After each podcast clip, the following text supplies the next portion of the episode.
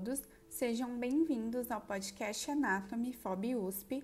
Hoje iremos abordar conceito e classificação do sistema articular. Os ossos se unem uns aos outros para constituir o esqueleto. Essa união não tem a finalidade apenas de colocar os ossos em contato, mas também de permitir a mobilidade do esqueleto.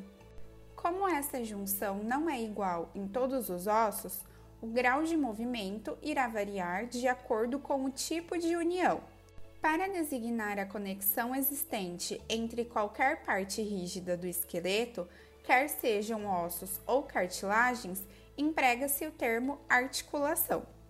Embora hajam variações consideráveis entre as articulações, essas possuem certos aspectos estruturais e funcionais em comum que irão permitir então classificá-las em três grandes grupos: o grupo da articulação fibrosa, articulação cartilaginosa e articulação sinovial. O critério para essa divisão é o da natureza do elemento que se interpõe entre as peças que se articulam, ou seja, entre os ossos.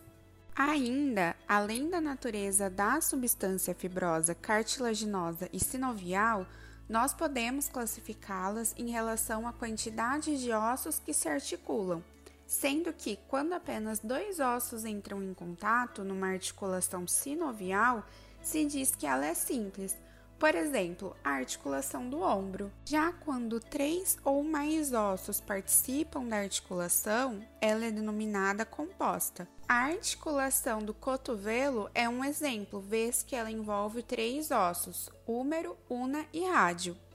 Quanto à sua mobilidade, podemos classificá-las em imóveis ou sinartrose, semi-imóveis, também chamada de anfiartrose, e as articulações móveis, chamadas de diartrose. Já com relação aos seus eixos, quando a articulação realiza movimentos apenas em torno de um eixo, se diz que ela é monoaxial ou que possui apenas um grau de liberdade. Será biaxial a que realiza movimentos em torno de dois eixos, ou seja, com dois graus de liberdade, e triaxial se os movimentos forem realizados em torno de três eixos, também denominado três graus de liberdade.